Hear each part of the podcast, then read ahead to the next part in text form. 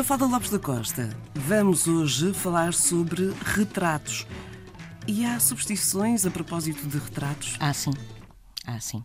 E antes do aparecimento da fotografia, existia uma velha crença segundo a qual se devia ter muito cuidado na escolha de quem nos fazia o retrato, pois que o retrato de uma pessoa podia conter também parte da alma dessa pessoa. E esta superstição passou depois para a fotografia e ainda hoje em muitas culturas é desaconselhado deixar-se fotografar, pois que isso pode levar ao roubo da alma.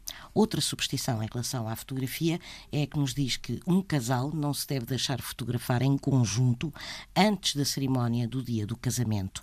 Isto porque há quem garanta que o casal que o fizer verá o casamento acabar em poucos meses.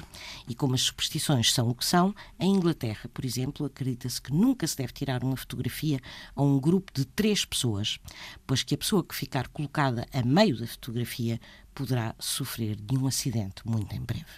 Caramba, um, vou acreditar que são apenas superstições, são apenas, são apenas ideias, até porque algumas delas caíram por terra com a utilização, com a introdução dos telemóveis, das selfies e de uma série Exatamente. de coisas. Portanto, o que não falta são retratos aí tirados e acho que ainda temos a alma, todos. Acho que sim.